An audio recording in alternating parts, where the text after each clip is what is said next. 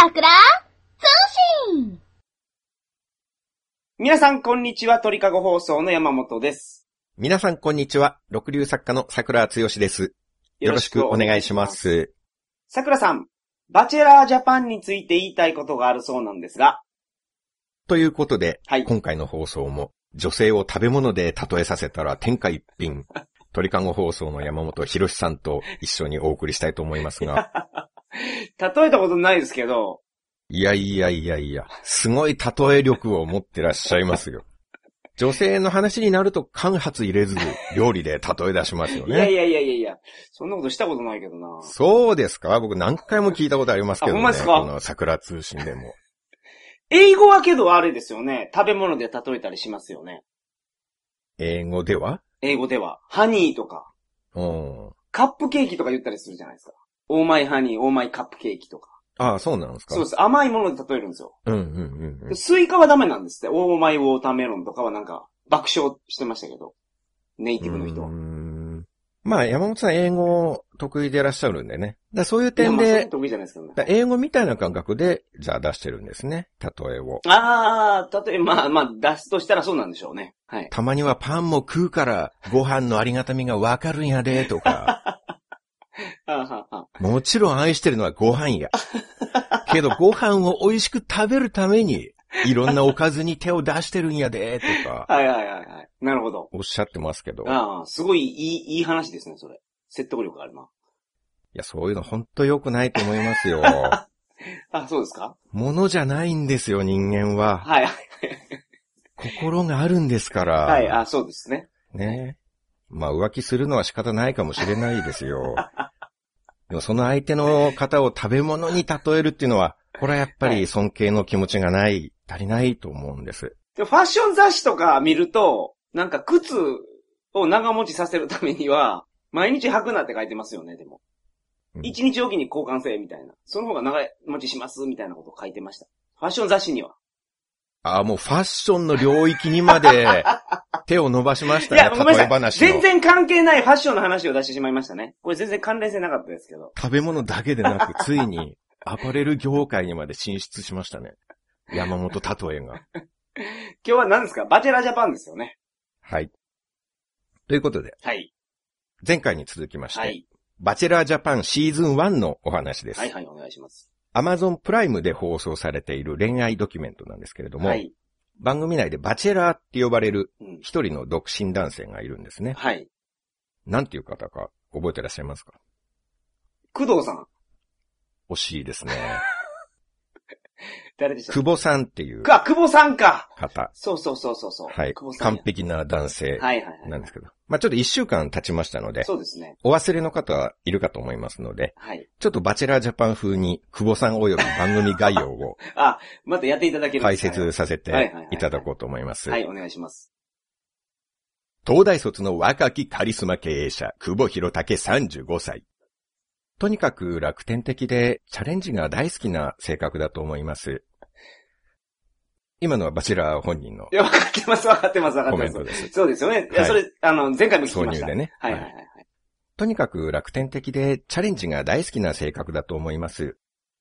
甘いマスクでスポーツ万能。その上ビジネスの才能も合わせ持つ。結婚相手としてパーフェクトな男性。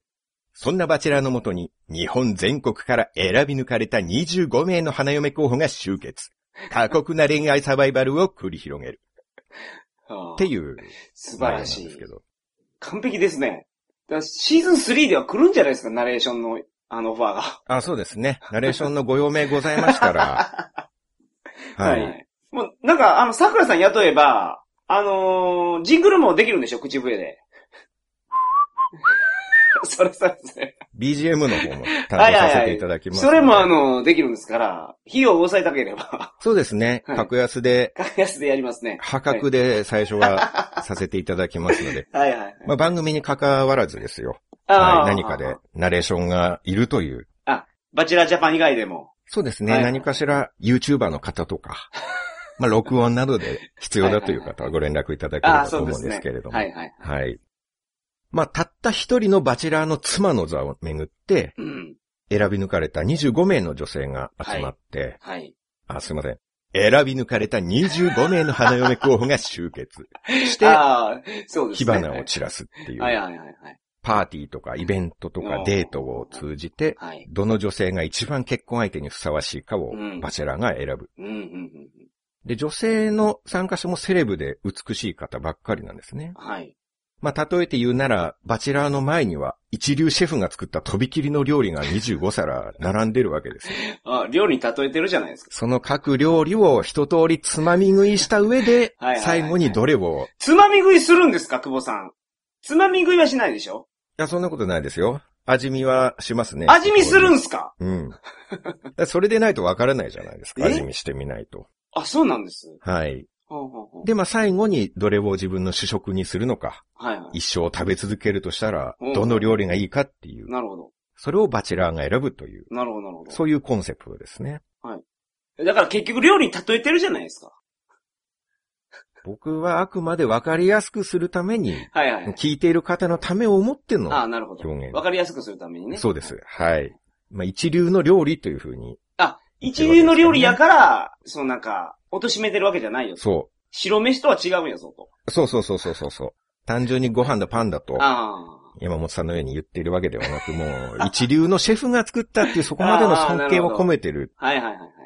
僕なんて食べ物で言ったら六流料理なんでね。何なんですか？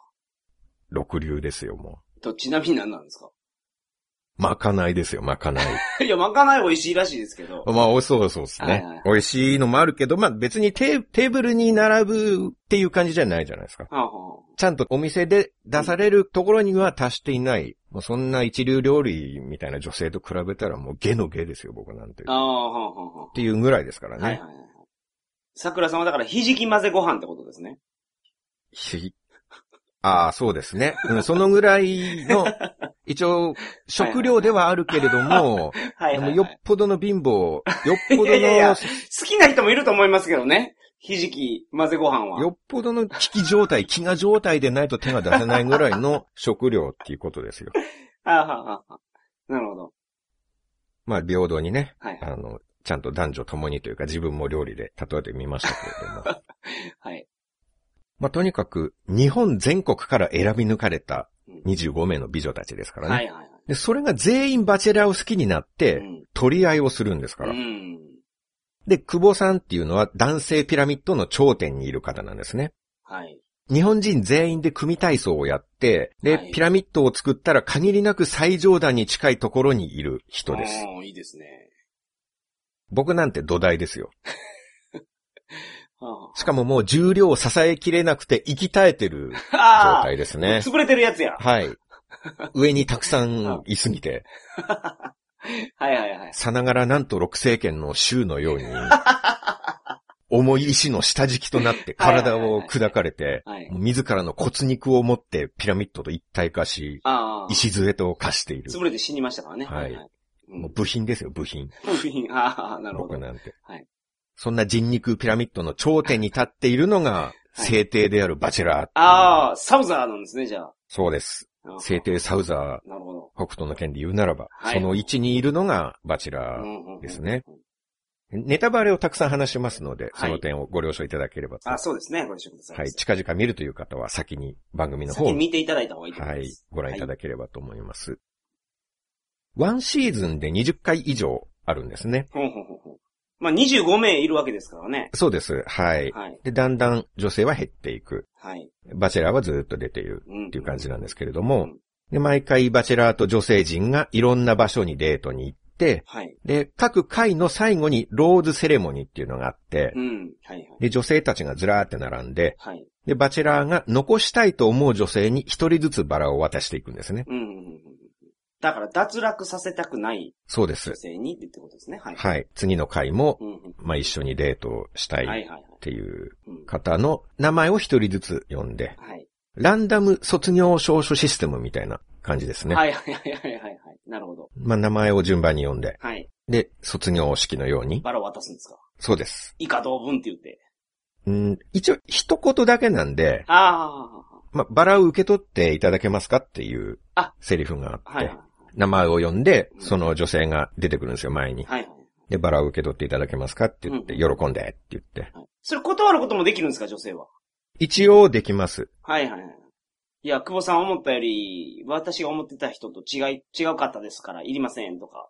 一人だけ、いたんですね。はい、受け取らなかった方が。はいはいはい。まあ、最初の方なんですけどね。はい。まあ、その方は、その、バチェラーがというよりも、はいその場っていうか、うん。いろんな女性がいて、はい争うみたいな、そういうことがちょっと自分には合わないみたいな。ああ、そういうことですか。うん。今後続けるのがちょっと大変だっていうことで、一人だけ最初の方に。はあはあ。その時の久保さんの反応は？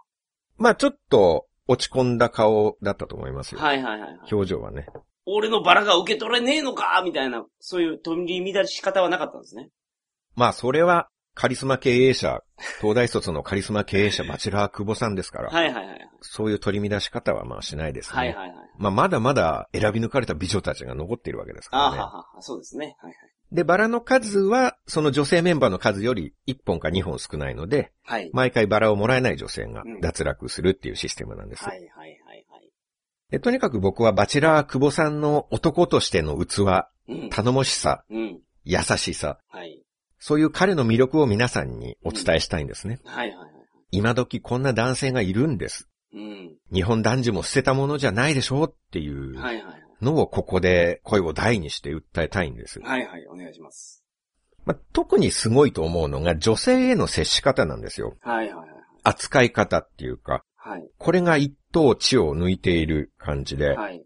どんなデートにも対応できちゃうんですね。ほう大勢の美女たちを連れてバーベキューに行ったり、う。はい。北海道の雪山でスノボをやったり、おー、スノーボーとかもできるんですか？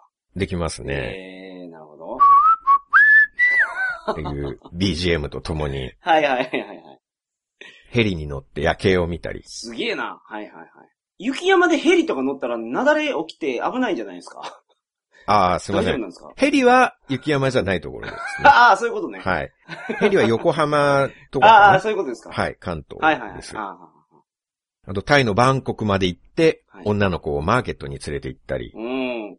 どんなタイプのデートでも女性をエスコートっていうか、ん楽しませることができるんですよね。はいはいはいはいはい。まあそういうところを見せられたらもう女性は例外なくバチェラーの虜になるんですよ。で、バチェラーをめぐる女性たちの争いっていうのが始まって、なんとその時、松永ゆり子が乱入。なんとか平成を装うも隠しきれない感情があからさまに顔に出てしまった森田さえ。っていう感じ うん。に。森田さえもう、早くも4度目ぐらいの登場ですよね。あ森田さん気になりますか？気になりますね。山本さんは森田さんが結構好みなんですね。うん、その、なんか、まあ、顔はどんな顔か全然わかんないですけど、うん。たじろいてる感じがいいですね。うんうん。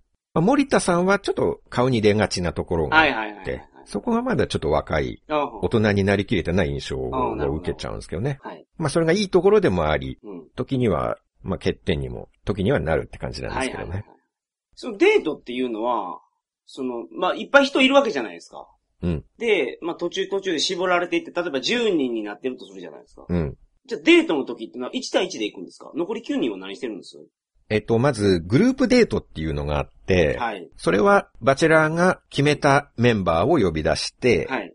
まあ1対5とか、あそのぐらいで何かしらアクティビティをするんですよ。ど。就職活動でおけるところのなんかグループ面接みたいな感じですね。あ、そういう感じですね。はいはいはい。その人たちを引き連れて、セグウェイデートに行ったり、はいはいはい。っていう なるほど。はい。乗馬をしたり、はいはいはいはい。なんかクルーズに出かけたり、ほうほうほうえ、クルーズ行く時も全員で行かないんですね。選抜メンバーなんですね。グループデートです。はいはい。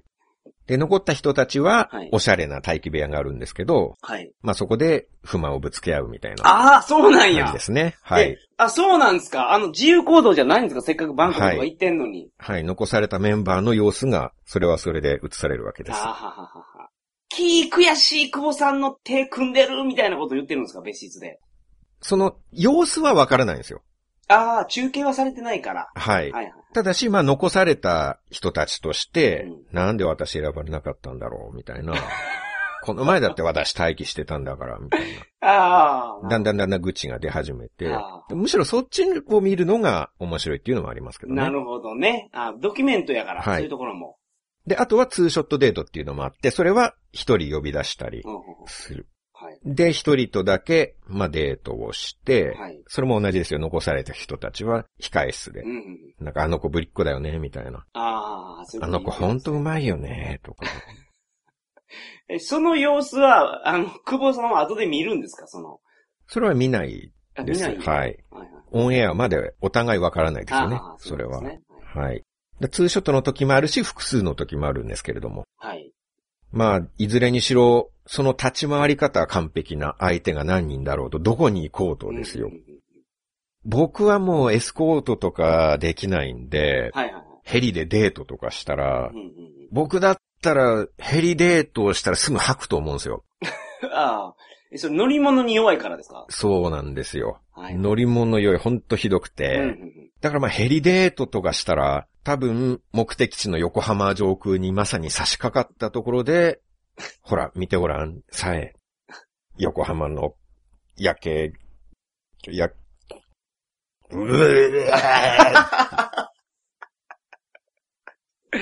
ぅそのさえちゃんの着てるニットのセーターに汚物がドシャーってかかって、まあそこでナレーションが、なんとその時、バチェラー桜が汚物を大噴射。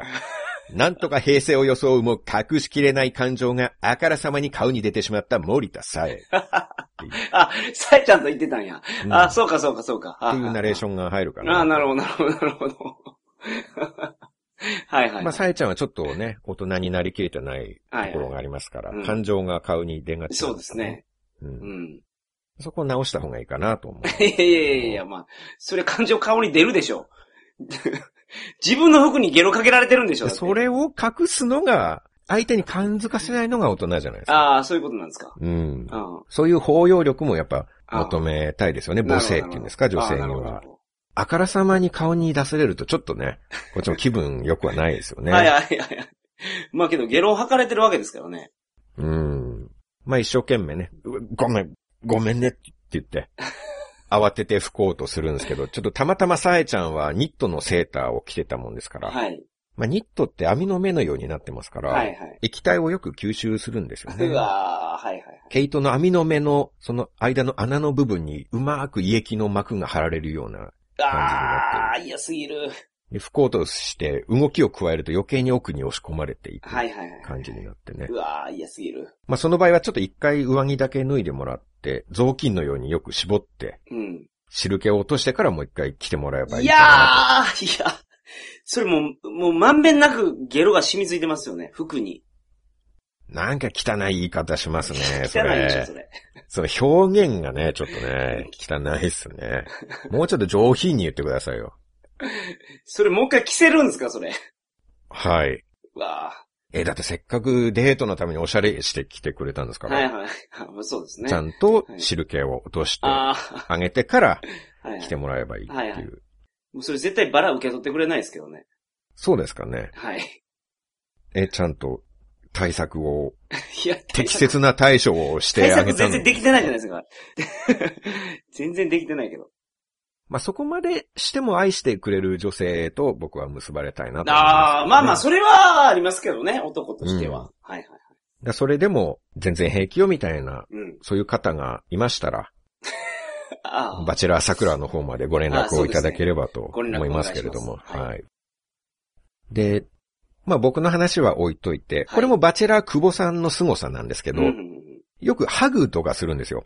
おー、さすがバチェラで、これはモテすぎて女の子の方から抱きつきに行くんですよ。ー。へえ。でもそんな選び抜かれた美女たちからハグをされても、バチェラーは全然取り乱さないんですね。はい。そこがすごいなと思って、うん。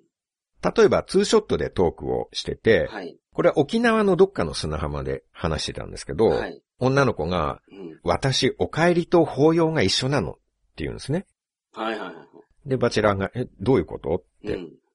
だから、お仕事終わって帰ってきたらう、ん。あじゃあ、ただいまって帰ってきてってはい。いいですね。言うんですね。はいはいはい。で、バチェラーが、あ、わかったって言って、ほうほうで、立ち上がって、うん。ただいまーって言うと、はい女の子が、お帰りぎゅーって、はあはあは。そこで美女の方から抱きつくんですよ。なるほど。もうそれが僕らのようなピラミッドの土台からしてみれば、はい夢の中でしかありえない状況ですよ。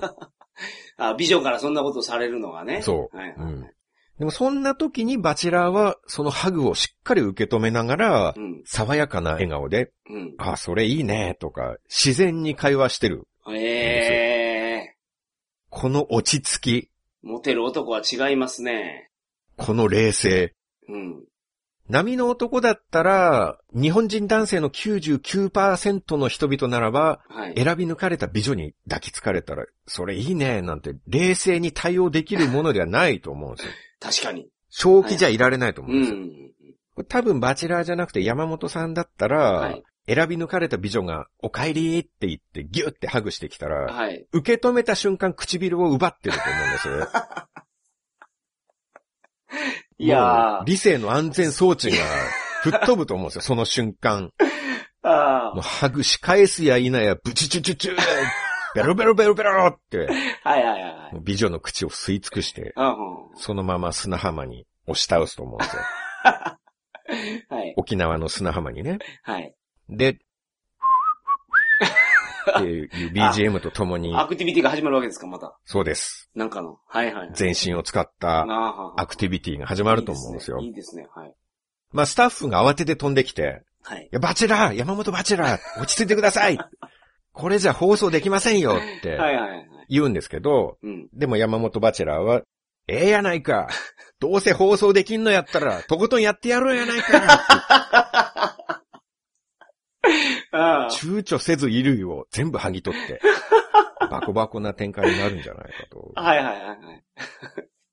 ああ、すごいな、そのバチェラー。はい。もう理性の安全装置がもうぶっ壊れてますからね。はい、そうですね。うん。それが久保バチェラーの方は、もう超爽やかな笑顔で、はいでそれいいねで、受け流せるっていう。うん。さすがです。これが頂点に立つ男だと思うんでよね。はいはいはい。ハグするシーンはもう数えきれないぐらい出てくるんですよね。はいはいはい。ハグ当たり前、恋人手つなぎ当たり前。ほシーズンも半分も過ぎれば、ツーショットシーンでは恋人つなぎが本当に当たり前になるんですよ。ー。ほー。頬ずりとかは？ありますね。ええこう、まあ、スリスリはしないかもしれないですけど、くっつくのは、まあ結構あるんですよあの、ドラゴンクエストで出てきた、パフパフはいかがでしょう？パフ。うん。そうですね。その、番組の雰囲気考えてくださいよ。わかるでしょ？大体ここまで聞いて、どのぐらいの品のある番組かっていうのが、わかりますけど、はい。パフパフが出てくると思いますか？いやー、この流れで。それいいねって言ってくれそうですよね。私、お帰りの挨拶がパフパフと一緒なのっていう。じゃあ、ただいまって帰ってきてって。そうそうそうそう。じゃあやってみようってなるじゃないですか。じゃあ、ただいまって。はい。お帰り、パフパフパフパフって。はいはいはい。それいいねって、なんか爽やかに言ってくれそうですけど。まあ、バチェラーだったら言うでしょうね。爽やかに返すと思いますけど。はいはいはいはい。まあ、放送されてないところでなかったとは言い切れないですよね。部分はありますよ、それは。はいはいはいはいはい。まあそんな方がいてもおかしくないですからね。まあ絶対その回で落とされると思いますけどね、ローズセレモニーで。なんでですか？だって結婚相手を選ぶ番組ですからね。うん。お帰りの代わりにパフパフをする女性、なかなか結婚したいと思わないんじゃないですか？そうですいやー、山本バチェラーも選ばないと思いますよ。お帰りの代わりにパフパフっていうこといや、いや、されたら。まもし選ばないにしてもその日落とさないですね。最後まで置いておきますね。そうかな。多分山本バチェラーだったら、はい。落とすけど、裏で LINE を聞く。そして後日、プライベートで連絡をいや取る。いやいやそんなことはしないですよ。しないですか？バチェラーなんですから。バチェラーはそんなことしないいや、本本物のバチェラーはしないですけど、はい。山本バチェラーだったらやらないです、やらないです。やらないですか？やらないです。山本バチたェラー。だ落とさずに最後まで置いときますね。あ、そうですか、はい。じゃあ存分に味わうってことですね。最後の最後まけで。ど最後の最後で逆転するかもしれないじゃないですか。あ、そうですか？そうそうそうそう。その、桜さんはマイナスポイントだと思ってるところ、僕からすればそれストロングポイントやと思ってますから。あ、そうなんですね。うんうんうんうんそうです。じゃあ今の奥様も結構パフパフとかしてくださる感じですいや、か全然しないですね。あ、しないですか、はいはいはい。え、じゃあお帰りの時はどうなんですか？いや、普通です。どういう感じですか？いや、普通にお帰りって言うだけです。あ、そうですか、はい。はあ、いいだよ、なんと呼ばれてる感じなんですか？何を聞いてるんですか？僕、山本バチェラーって呼ばれてます。あ、そうなんですか、はい。嫁には。ああ。なるほどね。そうか、そうか。まあ、話が盛り下がったところで、はいはいはいはい。まあ上品な番組ですかああらね。そこはまあ、パフパフはないと。パフパフはないんですよ。はいはいうん。まあでも、ハグとか恋人つなぎぐらいはあるっていうう。ん、なるほど。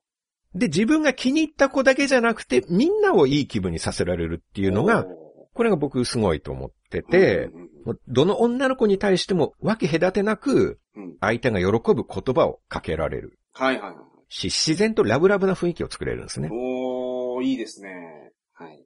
例えば、ゆきぽよとゆきぽよっていうのはギャルでしたっけ？ギャルですね。あははは。ギャルだけど途中から黒髪になったんですよ。はいはいはい。バチェラーの好みに合わせて。はいはいはい。で、パーティー会場かどっかで抜け出してツーショットで話してる時があったんですけど、で、バチェラーは、俺びっくりした。うんなんか、どんどんユキがいい女になっていくから、はいはい。って、でユキぽよはヒロのおかげだよって言うんですよ。はいはいはいはい。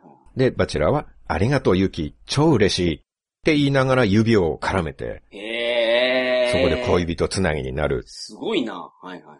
その雰囲気の作り方のうまさ。うん。で、言葉もいいし、はいチョイス、はい。甘い言葉を照れずにナチュラルに出せるのがすごいうん。うんうんそうですね。はい。で、アカネちゃんと一緒の時は、はい。今日のアカネが今まで見た中で一番可愛い。本当にちょっとアカネのことが好きになりかけてる。すごく。とか言うんですよ。その好きになりかけてるっていうセリフがすごいですよね、まず。うん。そんな言えます？好きやっていうのを言えるけど、好きになりかけてるって。すごない絶妙ですよね、その辺がね。はいはいはいはい。まだ好きやないんやぞと。もう一押し来いってことでしょ？まあそうですね。そういう、今そ、あなたはそのポジションにいますよってはいはいはいはい宣言ですよね王。様やないですか、もうそれ。うん。だから第一志望合格率75%はい。ぐらいっていうことを通告したようなものですかね。ああ、なるほど。模試で A 判定出てますと。そうですね。もうちょっと頑張りましょうと。はい。A プラスまで持っていきましょうと。頑張れば合格レベルですよっていう はいはいはいはい、はい。ところですよね。そりゃあの、モチベーションも上がりますよ。うんうん。塾生の、その塾の先生にそう言われたらね。今日の茜が今まで見た中で一番可愛い。はい。そこまでちゃんと褒めれるうんって。いう。すごいな。で、あるいは愛ちゃんと話してるときは、はい。愛ちゃんが22歳とかのことを結婚するって想像できるってはい。聞くんですね。はい。まあ、愛ちゃんが22歳なんですけど、で、22歳だったら誰でもいいってわけじゃないけどう、ん。愛とだったらすごく想像できる気がするっておっしゃるんですよ。はいはいはい。僕は見ててテレビのモニターをぶん殴りたくなる。衝動を抑えるのが大変で。はいはいはい。僕も今その気持ちがちょっと芽生えました。桜さんから聞いてるだけで。はい。聞いているだけで来ましたか？聞いてるだけで来ますね。ですよね。僕ももう理性の安全装置が外れる一歩手前というか、何言ってんだこいつってはいはいはいはいいう。。なんか、うん。はいはいはいはい。なるな。そそのれはなります。悪口じゃないですよ。むしろなんかいい方でっていうかい、い方なんですか、これ。バチェラーのイケメンぶり、はいはいはい。完璧ぶりが凄すぎてう、ん。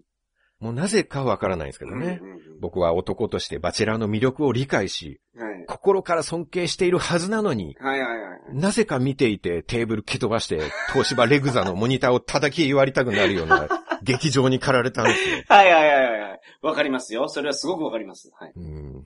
なんでしょうね、この不思議な感情うん、は。そうですね。その、まあ、今のは何回かにわたってのエピソードを抽出した感じなんですけど、はい。これが1エピソードの中で同時進行的に。複数の女の子と仲良くなれるパターンが後の方になるとよくあってう、ん。浅く広くとかじゃなくてもう深く広くなんですね。はいはいはいはい。まあ、これは本当に東大卒のカリスマ経営者だからこそできるマルチタスクっていうんですか？はいはいはい。いや、なんか新鮮なのが、その少年漫画とかでよくあるハーレムものってあるじゃないですか。はいはい、ありますね。そういうのって、女の子はそんな感じ積極的なんですけど、男の子は消極的であたふたするんですよ。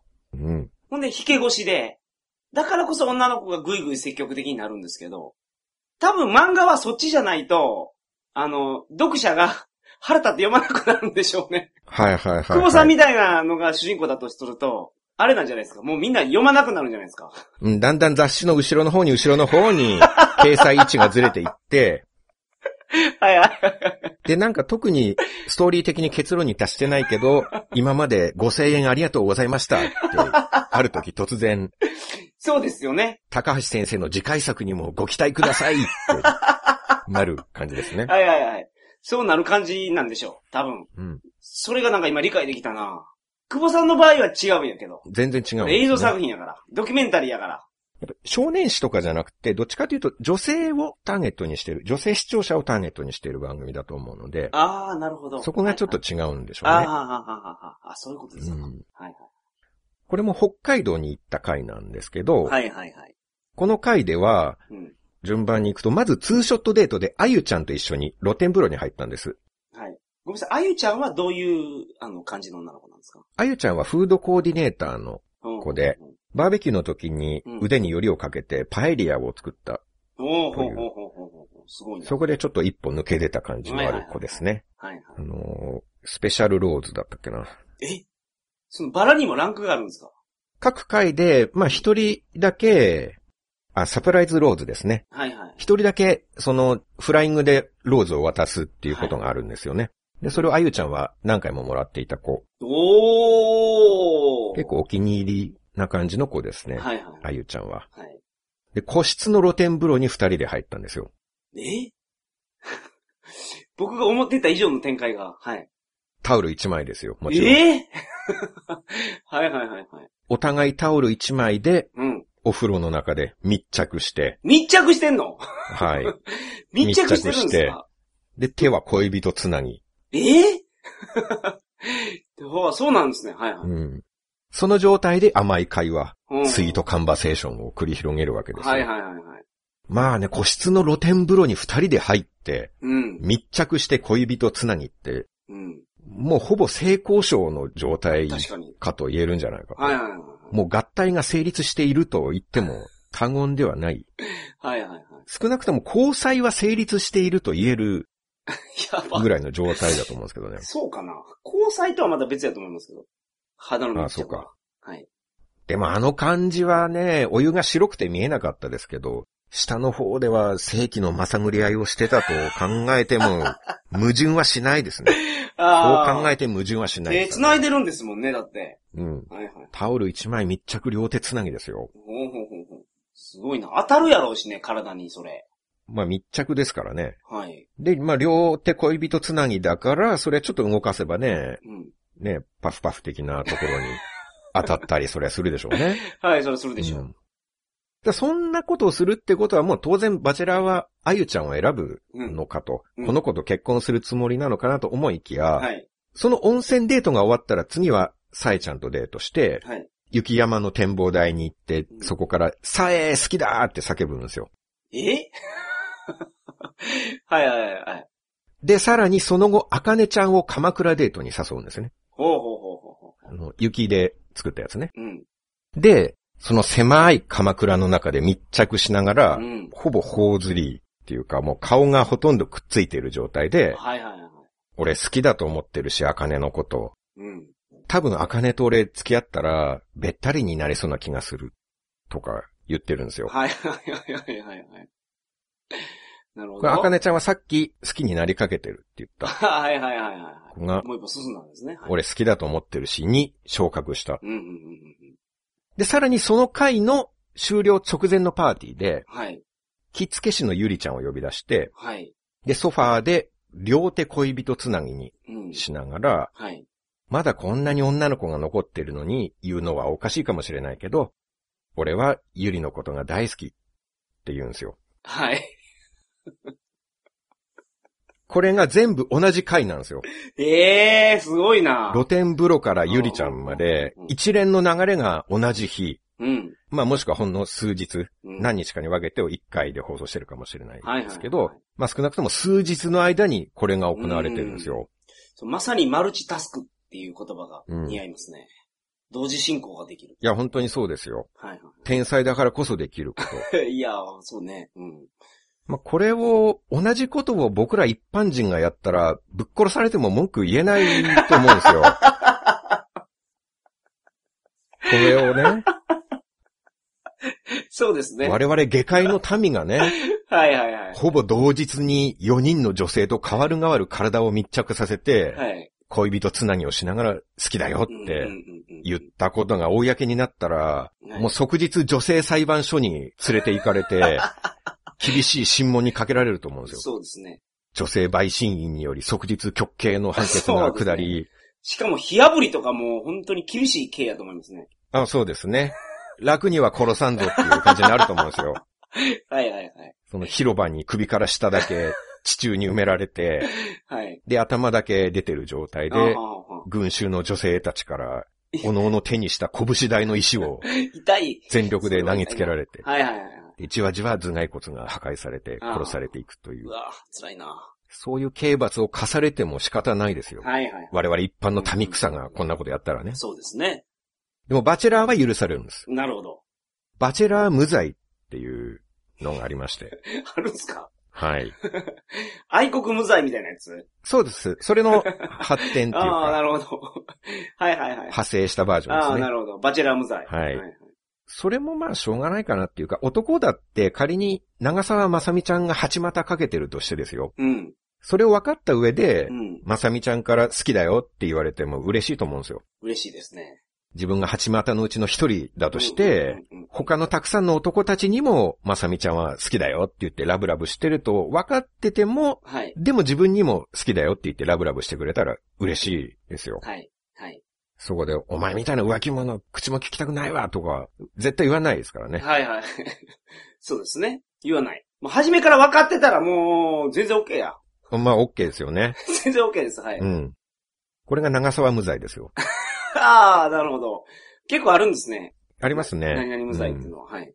推しメン無罪っていうのも。ああ。ありますしねまあ、そりゃそうでしょう。推しメンがけど恋愛してたら、それは無罪にならないんじゃないですか。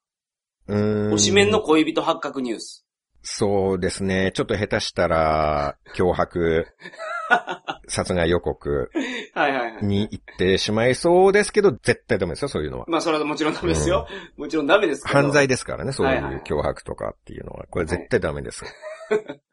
もうダメですけどね。うん。はいまあ、ただ自分も入れてくれるんだったら、ああ、なるほど。自分ともラブラブしてくれるんだったらもうなるほど100股だろうが、2000股だろうが、許しますよ、それは。許すでしょうね。はい。うん、なんかそんな気はする。はい。推しメン無罪です、これが。ああ、なるほど。あ、それが推しメン無罪ですか。はい。うん。だ終盤はこのバチェラー無罪がもう顕著なんですよ。ああ、なるほど。バチェラー無罪というか、バチェラー無双。無双状態なんですね。はいはい。バチェラーはどっかでリミッター外れたんですか？無敵状態。はいはい。無双、無双乱舞っていうゲームの必殺技がありあまして。りますね。あの、ゲージが減っていく間だけ、すごい攻撃を繰り出せると。そうそう。はい。あの、三国無双とか戦国無双っていうのがあって。もう一定時間無敵になって、はいはい。大暴れして敵を倒しまくる。ああ、できますね強すぎて収集がつかなくなっている、はい。その無双状態にはい。なってる。うんだからもう理解不能な領域に達してるんですあよ。あ、なるほど。でさっきの続きなんですけど、はい。あの、着付け師のゆりちゃん、うん、うん、パーティーでツーショットになったんですけど、うん。はい。ローズセレモニー直前のパーティーだったんですね。はい、はい。毎回ローズセレモニーの直前にはパーティーがあって、はい。立食のカクテルパーティーっていうんですか？うん、うん。まあそれが最後のバチェラーとのコミュニケーションを取るチャンスみたいな感じなんですけど、はい、はい。それが終わると女性たちが並んで、はい。バチェラーが残したい女性にバラを渡していく場面始まるんですね。はい。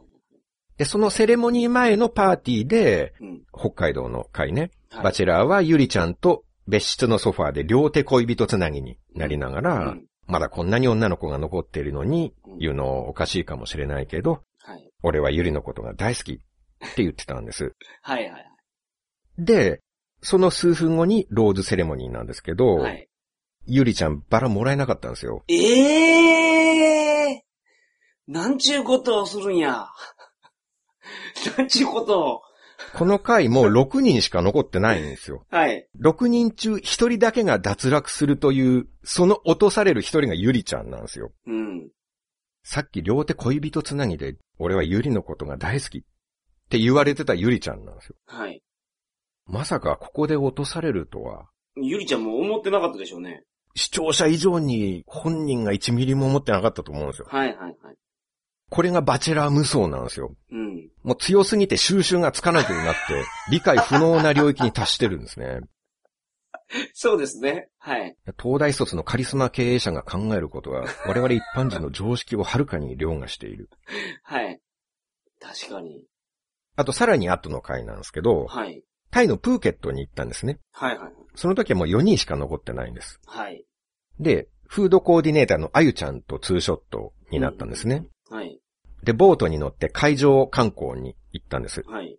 海の上のデートうん。うんうんあゆちゃんはあの、さっき北海道で露天風呂入ってああ、そうですか。はい、子なんですけど、で、バチェラーが話、ツーショットで話するときに、はいバチェラーが、あゆと結婚したら、タイに新婚旅行で来たよねって言うんです。おー、なるほど。はいはいはいはい。で、さらに、子供ができて、お父さんとお母さんの出会いって何？って聞かれるじゃん。話したらびっくりでしょって言うんですよ。そんなことまで。はい。うんまあ、要はこのバチェラーっていう番組ではい、お父さんとお母さんが出会ったって話したら、子供は驚くだろうねまあっていう。そうですよね。はいはい。でも、結婚する前提の話しちゃってるんですよ。はいはいはいはい。子供すら産む前提の話はいはい。ですよ。はい。まだ他に3人残ってるというのに、踏み込みすぎじゃないかって見てて思うんですけどね。はいはいはいはいまあこれはもう決めたんやなと、うん。あの、見てる人は思いますよね。そこまで言うんや思ってしまいますよね。まあ露天風呂の件もありますしね。はいはいはい。パフパフ以上言ってるわけですから、うんそこで。であゆちゃんが元彼のことを引きずってるっていう話をしたんです。はい。長く付き合った元彼をなかなか忘れられないっていう。はいはいはい。で、そうするとバチェラーがうん、完全に忘れろとは言わないけど、うん。もしちゃんと付き合うことになったら、うん。できるだけ俺のことだけ見てほしいな。はいはいはい。嫉妬しちゃうから、なるほど。早く忘れて俺の方だけ見てほしいなってはいはいはい。言うんですね。なるほど。で、さらにもう一つ特徴的な会話があって、はいはいはいあゆちゃんが、ここまで残っていられるとは思わなかった。ありがとううん。って言うんですよ。はい。で、そしたらバチェラーが、嘘でしょって言うんですけど、はい。本当だよって。するとバチェラーは、結構なんか俺、ローズの時とか、あゆとかさ、呼ぶ順番がちょっと後になったとしても、安心してって。うん呼ぶから、安心して待っててって。って言ったんですよ。はいはいはい。これはちょっと私が意訳をさせていただきますと、はい。つまり今まで10回ぐらいローズセレモニーがあったんですよ。はいはいはい。で、セレモニーでは一人ずつ順番にうん。女性の名前を呼んでバラを渡すんですね。はい。だからなかなか呼ばれない女性はすごいドキドキするんですよ。まあ、そりゃそうでしょうね。はいはい。うん私は呼ばれるのかな今日って思いますもんね。はい。まあ特に最後まで、なんて言うんでしょう、そのバラの数が少なくなるにつれ、はいはい。女性は険しい心情になっていくわけですよ。うんうんうんうん。そうですね。はい。でも、久保さんは、あゆはバラを渡すのが後の方になっても必ず呼ぶから、うん。安心してって、はいはい。今までもそうだったし、はいこれからもそうだよっていうことをここで言ってるんですよね。はいはいはいはい。で、それを聞いて、あゆちゃんももう嬉しさが隠せないような感じで、うんうん。まあでも頑張ってちょっと冷静に振る舞って、ふーん、そうなんだって答えたんですよ。はいはいはいで、デートが終わって、はい。はい。その回のローズセレモニーで、あゆちゃんが落とされたんですよ。はいはいはいはい。4人中1人だけが落とされるその回で、はい。あゆと結婚したらタイに新婚旅行で来たいよね。呼ぶから安心して待ってて。って言ったその回であゆちゃんを落とすんですよ。すごいな、それは。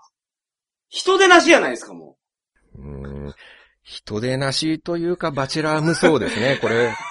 これが、常人では理解不能なバチェラー無双の。状態ですよこれが、あ、うん。なるほどね。まあ、確かに人でないところに行っているっていうのは確かだと思いますよ。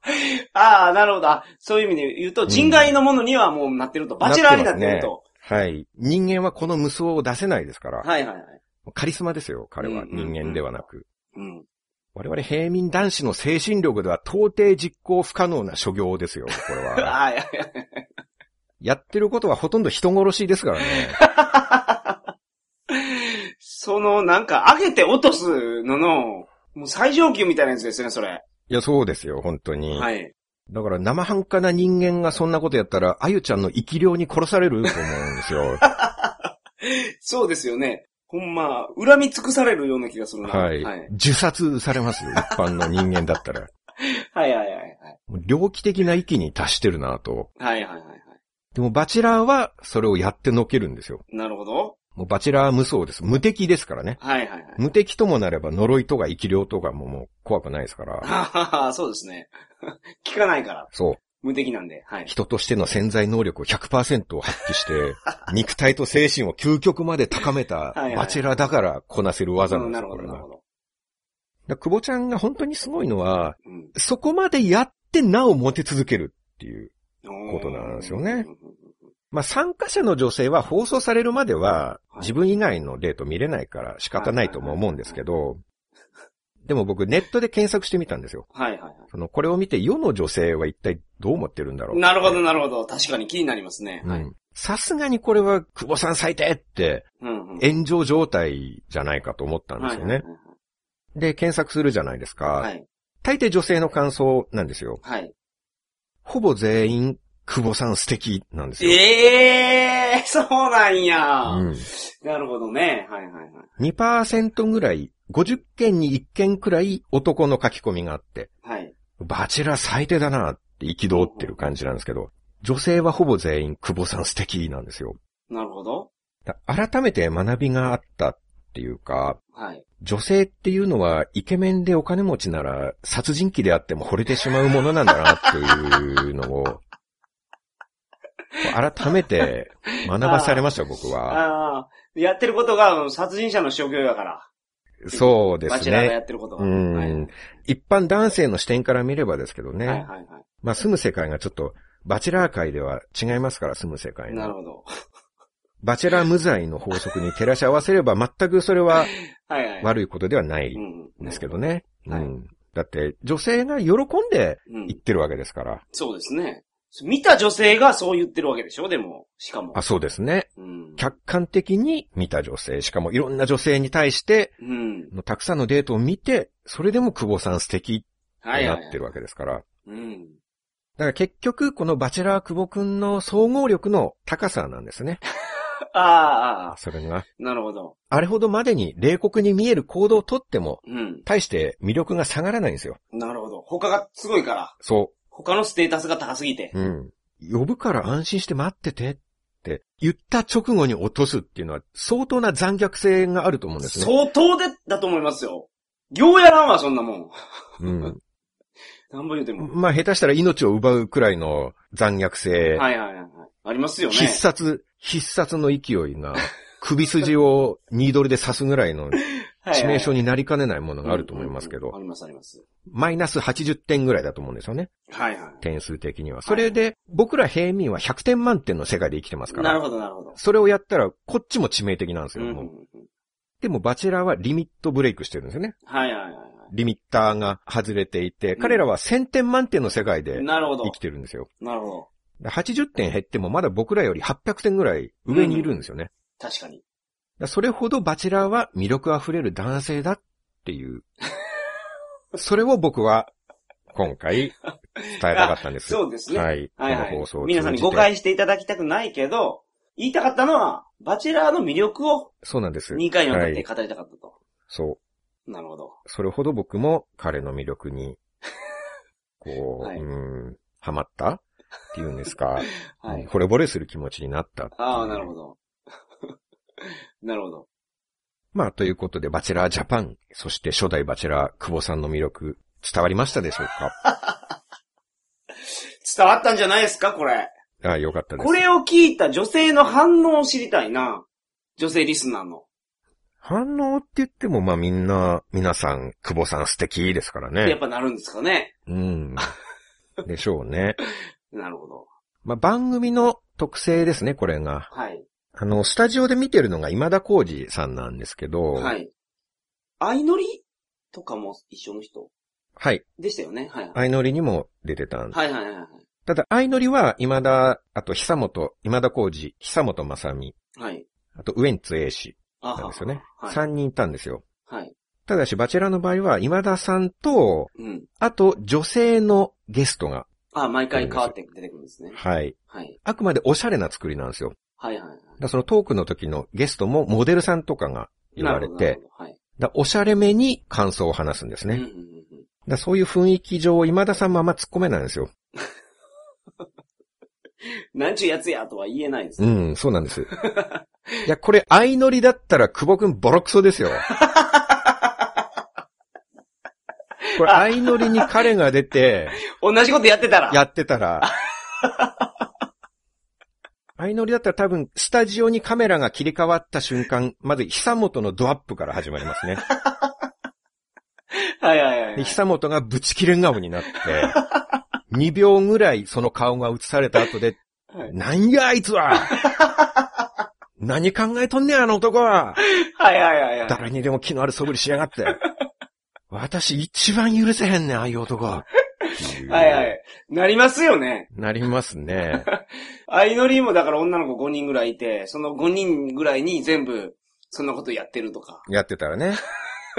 まあ、33ですけど、あ、三々でしたっけ？43、43で男が、まあ一人多いんですけどね。はいはいはい。まあ、ブチ切れ状態でしょうね。で、ウエンツとかも激怒すると思いますよ。はいはいはい。僕、ああいう男一番嫌いです、とか言う。はいはい。で、それをまあ、今田さんが、まあまあ姉さん落ち着きなはれって、みたいな、はいはいはい。なだめる役になる。でもそれはアイドルに出てた人が一般人やからですよね。バチェラーの久保さんが言ってたら違ったんじゃないですか、やっぱり。ああ、バチェラー無罪、バチェラー無適罪なんで。用されますか。久本さんも怒らないんじゃないですか。あ、そうか、それでも惚れてまうわーっていう感じになりますかね。はいはいはいバチェラーだったら。バチェラーなんで。うん、そうかう。ん。番組の雰囲気が、番組の空気が違うとそうなるんだなって僕は思いましたけどね。なるほどねうんなるほど。なんかね、番組自体が、ちょっと倫理観に疑問を感じるっていうところが男目線ではちょっとあったんですよね。はいはいこれも最後なんですけど、はい。はい。最後女の子が3人まで絞られたところで、バチェラーが家族に挨拶に行くっていう会があるんですよね。その会は、まあ、3名の女性のう、んそれぞれ親御さんとかご家族のとこに、はい。バチェラーが挨拶に行ってお話をするんですよまあ、でも、これお父さんとかおお母さん対応のしようがないと思うんですよ。確かにね。今からふるいにかけますそうそう、そうなんですよ言い。に行くってことでしょ？はい。結婚の挨拶とかじゃないんですよ。ふるいにかける材料として、おそ父さんとお母さんも見ときたいですってことですよね。う。まさに。なんじゃお前はってなると思いますけど。だってその回はデートとかなくて、その家族の挨拶を3回やって、その後にローズセレモニーになるんですよ。あ、じゃあおとんとおかん見て、そうですね。どれ落とすか決めるってことなんですね。はい。まあ、兄弟とか、はいはいご兄弟とか、うんうんお姉さん、妹さん、あと友達とかも会う場合もあるんですけどね。はいはいはいはい。まあでもなんかね、うん特に親御さんからしたら自分の娘が他の女性と天秤にかけられて、はい。これから選別されるけど結婚するかもしれませんよみたいな挨拶されるんですよ。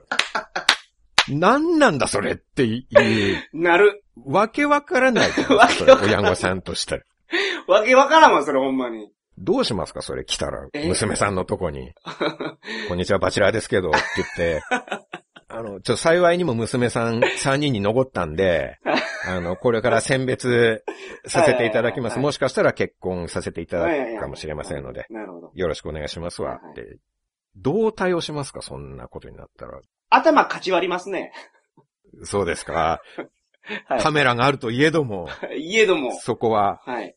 うちの娘をどう考えとんねんって言って。うん。僕はバチェラーの魅力にちょっと魅了されてないんで、そこは冷静に頭かち割ります。あ、そうかそうかはい。見抜いて、見抜いてるっていうか、どうですかね。バチェラーが効かないんですよ、僕には。まあ、山本プロデューサーですからね。敏腕ですから、まあ、いろんな人の素質とか見極めるお仕事の方ですから、それはね、騙されないでしょ。プロデュースする側ですからね。人間を、カメラがあるといえども、俺にはバチェラー無罪は通用しないわ。通用しないと。はい。そうですね。うんまあでも結局その家庭訪問3件の後に、はい。ローズセレモニーで一人落とされてるんですよ。うんうんうんうん。それも、娘もなんか複雑やし、親も複雑ですよね、気持ちが。いや、そう、俺のせいってなるじゃないですか。そうなんですよ。だからこの回はどの家族がダメだったかっていう選定なんですよ。はいはいはいはい、はい。お母さん。辛いな、それ。はい。お父さんお母さんたまったもんじゃないと思いますよ。まったもんじゃない、ほんまに。ね、娘を他二人の女性と天秤にかけてる男が挨拶にやってきて、はい。まあ、でも丁重に料理とかたくさん手料理作ってね、合成に出迎えて、はい。でいや、君は、まあ、こんな企画に応募する男性どうかと思ってたけど、話してみたらすごい誠意ある男じゃないかみたいな。はいはいはい。お父さんお母さんも気に入るんですよ、みんな。あー、なるほど。久保さんバチェラーのことをすごい爽やか青年ですかどら、はいはいはいはい。その結果娘が落とされるんですよ。最悪や。最悪や。ようやりますね、それ。なんかちょっと、うん、これほど倫理をないがしろにした人権蹂躙してる番組もななかなかない、はいはいはいなかなかないなと思ったんですけれども。すごいですねそれ本当にすごいですね。うーん。まあでもね、ちょっと我々がもうおっさんになっちゃったんで、はいはいはい。その新しい感性みたいのを理解できないのかな。はいはいこれは世界225カ国でね、はいはい。放映されて、好評を得ているわけですから、それはまあ我々の見方が古いのかもしれない、あそうです、そうです。我々の頭が硬いんですよ。そうそうそう。うん固まったおっさんの見方だとちょっとね、そうですね。言い方がきつくなったり ししまったかもしれないですけれどはいもね。はい。本当素晴らしい番組でも大好きなんですよ。バチェラージャパンのことがね、桜さんは。だってシーズン26話見てるんですから、はいはいはいはい。つまらんと思ったら見ないですよ、26話も何日かけて原稿書いたと思いますかそんで、あ、バチェラーの魅力をはい。どうやって伝えようかと。そうですよ。悩んで悩んで苦労。してね。はいはいはい。一人で何回ナレーションの練習したと思いますかこれ。そうでしょう。プールで泳ぎながらナレーション喋ってましたもん、一人で。東大卒の若きカリスマ経営者って言って、はいはいはいはい。仕上がってましたからね、そこも。はい、ジムの行き帰りとかうんうん、だってセリフを覚えましたからね。記憶し。て、一人で練習してましたかはいら。はいはい。甘いマスクでスポーツ万能っていう。はいはい。それほどまでにうん。番組を気に入っているっていうことをご理解いただければなと思います。そういうことです。はい。はい。で、まあシーズン2も、うんあの、最終回まで終わりまして、はい。もう全話見れるようになっております。なるほどなるほど。まあ、これで興味持った方は、シーズン1見るもよし、はいシーズン2見るもよしじゃないですか。そうですね。はい。ぜひご覧になっていただけたらとそうですね思。います。山本さんももう見てみようっていう感じになりましたか？ちょっとなりました。お、よかったです。シーズン2を。シーズン2、シーズン2なんですか？2でしょ、そら。シーズン1の話を。だって2回に1も聞いたもん、全部。あ、でも誰が選ばれてるかはまだ言ってないですからね。ああ。最後のお嫁さんに誰がなったか。ああ、まあ、確かにね。言ってないですから。最終回だけ見ようかな、じゃあ。や、ストーリー、そこまでのね、こう人となりが分かっていくストーリーがあったり すなるわけです。ははいい。最後はもうなんか純愛みたいな感じになっちゃいますから、その途中までの残虐なシーンをぜひ見てほしいです。ああ、そういうことですか。はい。なるほど。どういう感じで女性たちがふるいにかけられて24人が落とされていくかっていうね。はいはい。それもなるほど。醍醐味ですので。はいはいはい。ということで、はい。2回にわたってお送りしましたが。そうですね。はい。はい。久保さん、申し訳ございません。最後に一応ね。失礼しました久。保さんももしかしたらこれ、いあのー、言われてそういう役柄をやってたのかもしれないです。あ、それは演出はかなりあると思いますよ。うんうんそれはね、あくまでこういう、こういう感じのこと言ってくださいとか、はいはいまあこういう、こう残してくださいとかうん、多少はあったと思うんですよ。はい番組的に面白くなるからみたいなの。はいあくまでそのご本人の性質をすべて出したっていうわけではないと思いますのでね。はい。応援してます。結婚生活を応援してます。そうですね。あのーまあ、最終的に今は別れたらしいですよね。ええはい。最終的に選んだ女性と しばらく付き合ってお、あの、お別れになったという報告、ツイッターでされてましたね。ああ、そうなんですね。はい。ああ、なるほど。まあ、えー、ということで、久保さんお疲れということで。お疲れ様でございました。はい。では今回は以上となります。そうですか。はい。それでは皆さん、また再来週。さよならさ。ようなら。皆さん、今回も桜通信を聞いてくださり、ありがとうございました。それでは皆さん、明日も頑張りましょう提供は鳥かご放送でした。